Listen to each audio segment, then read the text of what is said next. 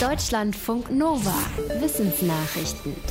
Dieser Spaziergang ist ziemlich lang her. Ein internationales Forschungsteam datiert Fußabdrücke auf Kreta als die ältesten der menschlichen Evolution, die auf einen aufrechten Gang hinweisen. Laut der Studie sind diese Laufspuren mehr als sechs Millionen Jahre alt und damit nochmal 2,5 Millionen Jahre älter als die bisher ältesten Spuren von Vormenschen in Tansania. Die Abdrücke auf Kreta wurden in versteinerten Sandsedimenten entdeckt. Der älteste menschliche Lauffuß auf Kreta hat schon einen Fußballen und Zehen, von denen der große Zeh besonders ausgeprägt war. Aber diese Vormenschenart hatte offenbar noch keine Wölbung der Fußknochen, wie wir sie heute haben. Die Funde zeigen laut dem Forschungsteam, dass sich Vormenschen parallel in Afrika und in Europa entwickelt haben könnten. Zum Klimawandel gibt es sehr, sehr viele Studien. Da ist es schwer, einen Überblick zu bekommen, weil niemand das alles lesen kann. Deshalb haben jetzt Forschende aus Berlin eine künstliche Intelligenz darauf trainiert, Studien zum Klimawandel zu finden und auszuwerten. Die KI hat dann die Daten von insgesamt mehr als 100.000 Studien zusammengefasst. Die Zusammenfassung zeigt unter anderem, dass auf der Erde schon auf 80 Prozent der Landfläche Auswirkungen des menschengemachten Klimawandels nachgewiesen wurden, zum Beispiel mehr Hitze oder mehr oder weniger Niederschläge. Betroffen davon sind 85 Prozent Prozent der Weltbevölkerung. Die Forschenden sagen, dass Klimastudien auch weiterhin von Fachleuten begutachtet werden sollten und nicht nur von einer künstlichen Intelligenz. Aber die KI könne zumindest bestimmte Studien leichter finden. Für ältere Menschen ist es in vielen Fällen schwer, einen Zugang zu Smartphones und Tablets zu finden, obwohl die Geräte ihnen im Alltag genauso helfen könnten wie jüngeren Menschen. Forschende aus Sachsen-Anhalt haben versucht, Ältere über den analogen Weg ans Digitale heranzuführen, und zwar mit Plastikkarten. Auf denen steht jeweils ein Begriff wie Wetter oder Fotos. Werden die Karten dann an ein Tablet gehalten, startet die entsprechende App.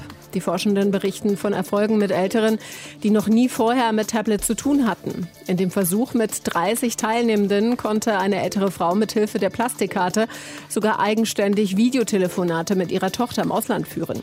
Eine Psychologin hinter der Studie sieht die Karten als Brücke zwischen Bekannten und Neuem für ältere Menschen. Die könnte vielen helfen, eigenständiger zu leben.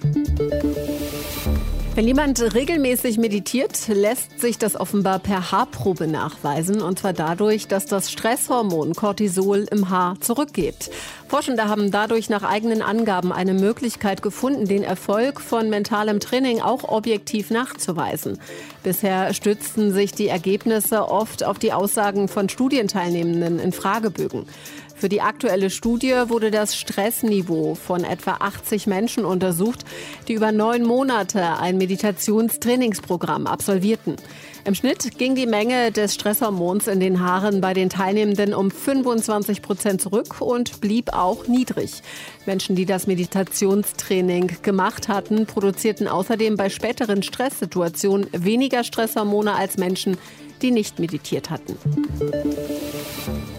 Fischerboote dürfen im westlichen Teilen der Ostsee nächstes Jahr keine Dorsche und auch keine Heringe mehr fangen. Darauf haben sich die EU-Länder geeinigt nach langen Verhandlungen. Erlaubt ist nur noch, dass kleine Mengen aus Versehen im Netz landen als Beifang. Ausnahmen gibt es für kleine Fischerboote, die dürfen weiterhin Netze auslegen und Dorsch und Hering fangen. Grund für die neuen Regeln ist, dass die Fischbestände dramatisch zurückgegangen sind durch Überfischung und durch wärmer werdendes Wasser. Forschende aus Deutschland hatten zuletzt in einer Studie davor gewarnt, dass bei den Dorschen schon ein Kipppunkt überschritten sein könnte, also dass sich der Bestand möglicherweise nie wieder ganz erholen wird, auch dann nicht, wenn weniger gefischt wird. Tabak ist ein Laster, das die Menschheit schon ziemlich lang begleitet und nach einer neuen Studie schon deutlich länger als bisher angenommen.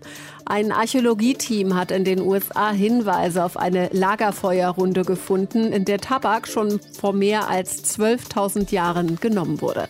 und damit etwa 9000 Jahre früher als bisher bekannt.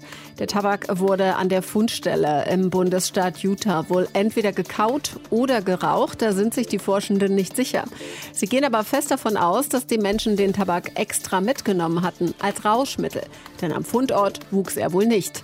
Die Schlüsse gehen auf mehrere Tabaksamen zurück, die zusammen mit Brennholzresten und Überbleibseln alter Werkzeuge gefunden wurden. Die Tabaksamen sind dabei wohl nur Abfall von Blättern oder Blüten, die geraucht oder gekaut wurden. Deutschlandfunk Nova